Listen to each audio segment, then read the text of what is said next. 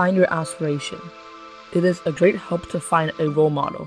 As the old saying goes, the power of example is infinite. Buddha's Dharma states that you and I are both noble men. Why would you underestimate yourself and quit? Find your aspiration and let it guide your actions. This is the way to make life more meaningful and valuable.